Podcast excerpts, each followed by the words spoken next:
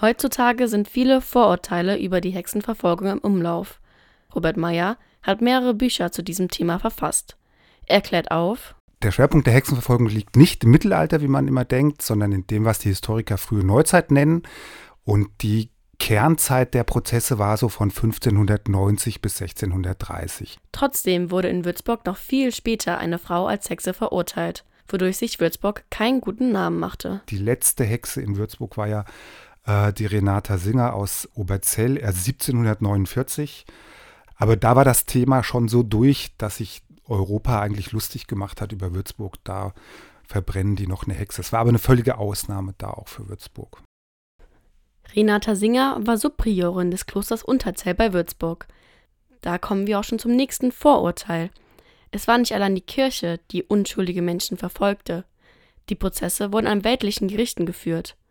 Im Würzburger Umland gab es noch Schöffengerichte, heißt, die Bauern saßen selbst zu Gericht, kontrolliert von der Obrigkeit.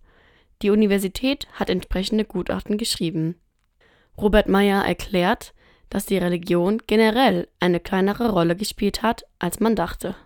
Das ist eine der schwierigsten Fragen überhaupt, die Anteil, den Anteil des Religiösen daran zu bestimmen. Im Moment ist die Situation in der Forschung die, dass man das Religiöse oder das Konfessionelle eher ganz tief hängt, also viel tiefer als früher. Es spielt auf jeden Fall rein. Ne? Es gab eine wissenschaftliche Lehre von Dämonen, da spielen auch Hexen rein, da gab es Lehrstühle für an Universitäten. Aber der größere Anteil ist eigentlich, sind so volksmagische Vorstellungen, was die Leute halt geglaubt haben, bis heute glauben, weltweit unabhängig von der jeweils konkreten Religion. Wo kam der Verfolgungswahn dann her?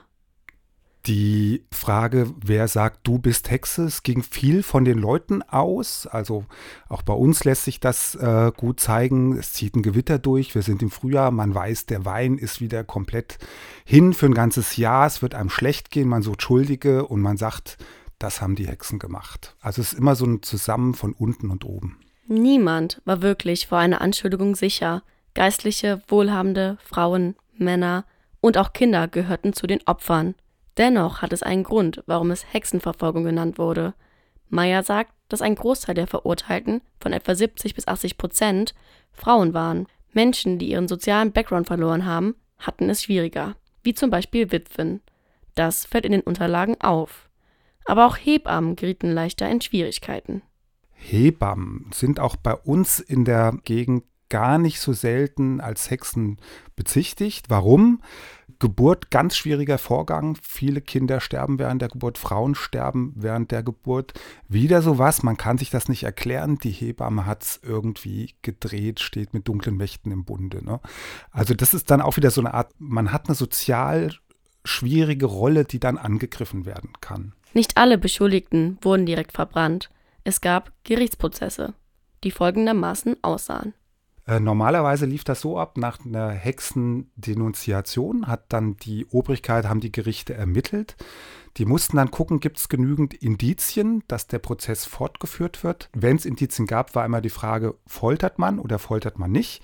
Darüber haben die Juristen endlos gestritten, wie viel Besagung braucht man, wie viel Indizien braucht man, um zu foltern. Und dann ist das juristische Problem, für eine Verurteilung braucht man immer ein Geständnis. Ähm, und auf dem Weg zum Geständnis durfte man foltern. Viele der Beschuldigten gestanden ihre Tat bei der Folter, und wenn sie dann Komplizinnen nannten, wurden die nächsten verfolgt. So entstanden diese Verfolgungswellen. Die Verurteilten wurden allerdings nicht lebend verbrannt, wie es gerne mal dargestellt wird.